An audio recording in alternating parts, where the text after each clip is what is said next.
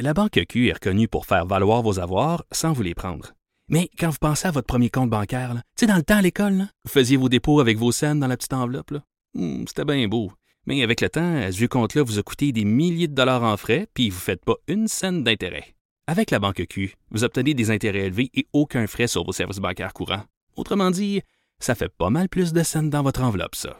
Banque Q, faites valoir vos avoirs. Visitez banqueq.ca pour en savoir plus.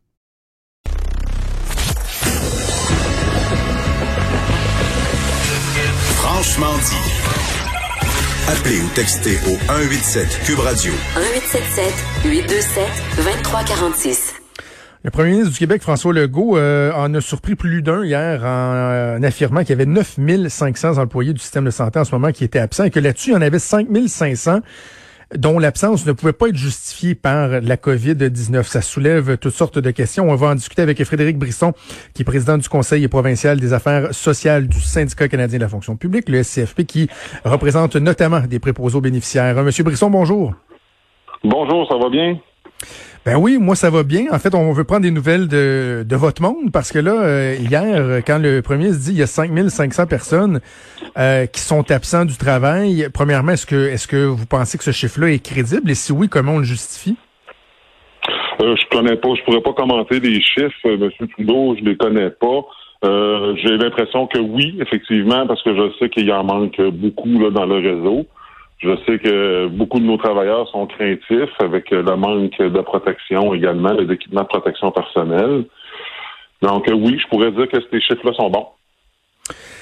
Hier, j'ai senti un peu comme euh, ça avait été le cas euh, la semaine dernière, puis au début de la semaine, quand euh, le premier ministre a fait des charges un peu frontales envers les médecins spécialistes. Tout de suite, on voyait qu'il y avait un, un, ressac, une espèce de ressentiment sur les médias sociaux. Hier, j'ai senti ça, mais pour l'ensemble des professions dans le milieu de la santé. C'est comme si soudainement les anges gardiens qu'on valorisait, qu'on remerciait soudainement pour bien des gens devenaient un peu des, des espèces de lâches qui osaient pas aller au combat. J'ai trouvé que c'était c'était très sévère et, un peu injuste comme jugement. L'avez-vous senti ça? Effectivement, moi je, je l'ai compris comme ça également. C'est un peu euh, un, un, peu décevant là, de, de, de, la part de nos travailleurs de, d'entendre un, double discours, si vous voulez, de la part du gouvernement. Ouais, est-ce qu'on a depuis le début, on est les des, des anges gardiens, des héros. Et là, euh, soudainement, vu qu'on a plusieurs euh, travailleurs qui sont tombés au combat, ben là, euh, on lui tape un petit peu sur la tête en lui demandant de rentrer travailler, même si même s'ils sont malades, pas nécessairement du virus, mais autres. Et on peut parler de maladies, pas nécessairement de maladies mentales, mais de de, de, de, crainte. Les gens ils ont ben peur. Ben, tu sais, je peux vous dire qu'il y a des établissements où est-ce que les travailleurs demandent d'avoir un masque N95. On comprend là que l'INSPQ dit que euh, c'est pas des procédures ou quoi que ce soit, mais si le travailleur se sent rassuré et sécurisé de travailler avec ça, pourquoi qu'on leur permet pas de porter ces masques-là? Euh, là, on est en train de pour, pour, pouvoir égaliser ça, on est en train de vouloir enlever les masques N95 aux médecins en disant que c'est juste s'il y a des chirurgies ou quoi que ce soit qu'il faut porter ces masques-là. Euh, les gens se sentent en sécurité d'avoir de porter cet équipement-là. Je comprends pas pourquoi on veut pas le fournir. Ben, en fait, j'ai envie de dire, M. Brisson, moi, c'est, je pose la même question depuis euh, depuis le début de la crise. Là. On nous dit que les protocoles, par exemple, n'exigent pas d'avoir un masque N95 dans un CHSLD. OK, ben, moi, la question que je pose, c'est les protocoles, est-ce qu'ils ont été faits en fonction de la disponibilité du matériel ou ils ont été faits en fonction vraiment des meilleures pratiques, des pratiques optimales pour réduire le risque le, plus possible? J'ai presque l'impression que de poser la question, c'est d'y répondre. Ben, c'est ce que j'allais vous répondre. Effectivement.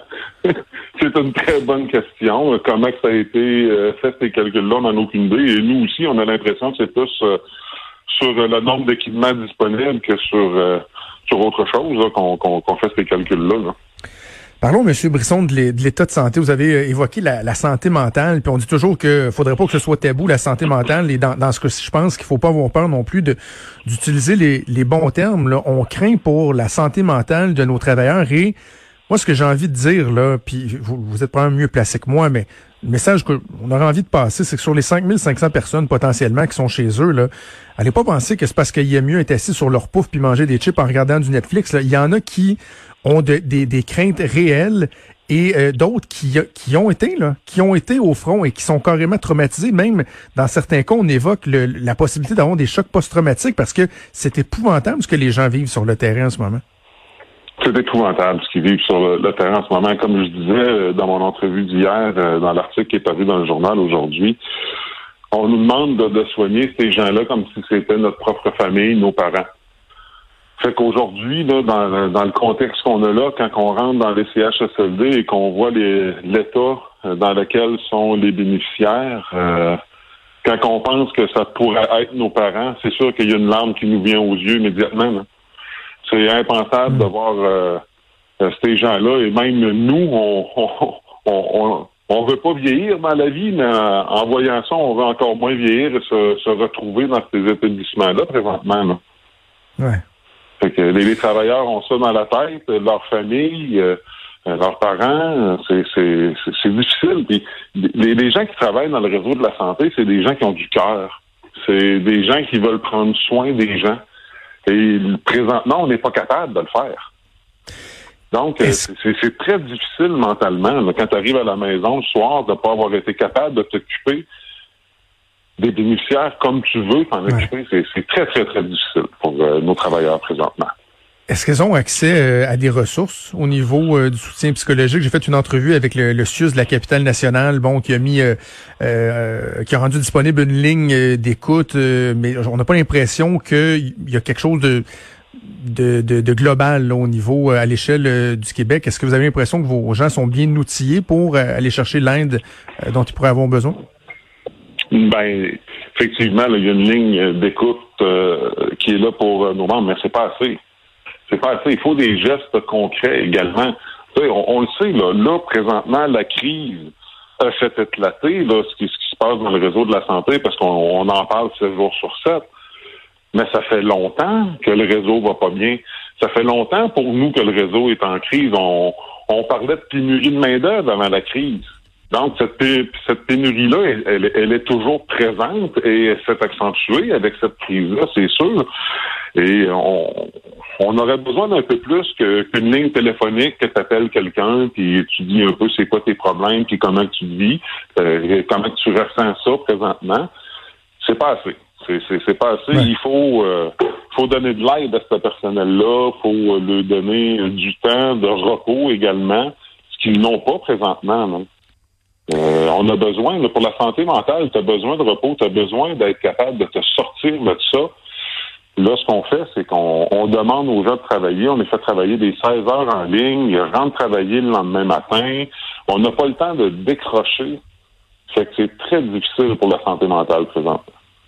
L'autre élément que je voulais aborder avec vous, Monsieur Brisson, qui, me chicote un peu depuis un bon moment, c'est lorsqu'on parle du, euh, salaire euh, des préposés. Tout le monde s'entend qu'il faut augmenter ce salaire-là. Bon, le premier ministre a fait un mea culpa. Il dit j'aurais dû l'augmenter plus rapidement. Mais en même temps, est-ce qu'on met le focus trop uniquement sur euh, les conditions salariales. Puis je, vais faire un parallèle avec une entrevue que j'ai fait hier avec une productrice agricole qui dit c'est bien beau là, les primes annoncées, le 100 dollars par semaine euh, par euh, le premier ministre pour les gens qui vont aller travailler dans les champs. Mais elle dit moi j'ai peur qu'il y ait des gens qui vont venir juste pour la prime, mais qui vont se rendre compte qu'ils sont pas faits pour la job, font pas la job comme il faut, vont sacrer leur camp en plein milieu de la semaine ou quoi que ce soit. Donc moi, je veux bien qu'on augmente le salaire des préposés. Assurément, il faut le faire, mais en même temps, c'est pas juste ça. Là. sais, moi, je veux pas qu'il y ait. C'est une vocation. Là. Je veux pas qu'il y ait des gens qui aillent dans, dans des CHSLD juste parce que la paye est bonne. Je veux aussi que les conditions de travail soient propices, que l'environnement qu'on leur offre soit un environnement qui soit stimulant. Est-ce que vous craignez pas justement qu'on mette juste l'enfance sur l'argent puis qu'on finisse par, par exemple, de façon artificielle, améliorer le, la problématique euh, du, nombre de personnes qui, font ce métier-là? Effectivement. Écoutez, euh, c'est pas seulement que le salaire qui va arranger les choses. Nous, à la FTQ, sur la table de négociation, euh, c'est le message qu'on lance au gouvernement. Euh, oui, le salaire, puis effectivement, le salaire des préposés se doit d'être augmenté. D'ailleurs, les syndicats se battent depuis plusieurs années pour augmenter le salaire des préposés bénéficiaires avec des plaintes qui ont été faites en 2010 et en 2015 en équité salariale. Euh, le discours qu'on a, c'est on a besoin de bras, on a besoin d'améliorer les conditions d'exercice de ces travailleurs-là parce que euh, même si tu gagnes 25 pièces de l'heure comme préposé aux bénéficiaires, si tu arrives chez vous le soir en braillant parce que tu n'as pas été capable de faire ton travail ou de t'occuper euh, des, des, des, bénéficiaires comme tu veux t'en occuper, il euh, n'y a rien qui va aider là-dedans, mais les gens vont quand même quitter. Ça, c'est un discours qu'on a, nous, à la table de négociation et qu'on trouve très important.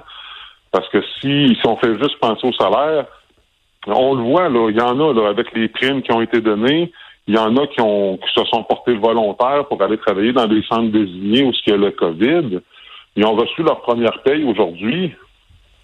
C'est pas avec 40 pièces de plus euh, sur ta paye pour deux semaines que, ça, va attirer un peu plus les gens et quand ils voient dans l'État qui travaillent, les, les équipements de protection qui sont pas toujours nécessairement bien fournis, mais il y en a qui quittent, là. Il y en a qui viennent passer deux, trois jours puis qui quittent par après. Là, c'est pas le salaire là, qui va attirer ces gens-là à rester là, On peut faire de l'attraction avec le salaire, mais la rétention par après. Exact. Il, il faut pas oublier qu'il faut améliorer les conditions d'exercice. Exact. Alors, on va suivre ça. Frédéric Brisson, président du Conseil provincial des affaires sociales du SCFP. Merci beaucoup. Bonne chance pour la suite. Merci beaucoup, M. Trudeau. Une belle journée à vous. Merci à vous aussi. Alors, immédiatement, on va aller au point de presse du premier ministre du Canada, Justin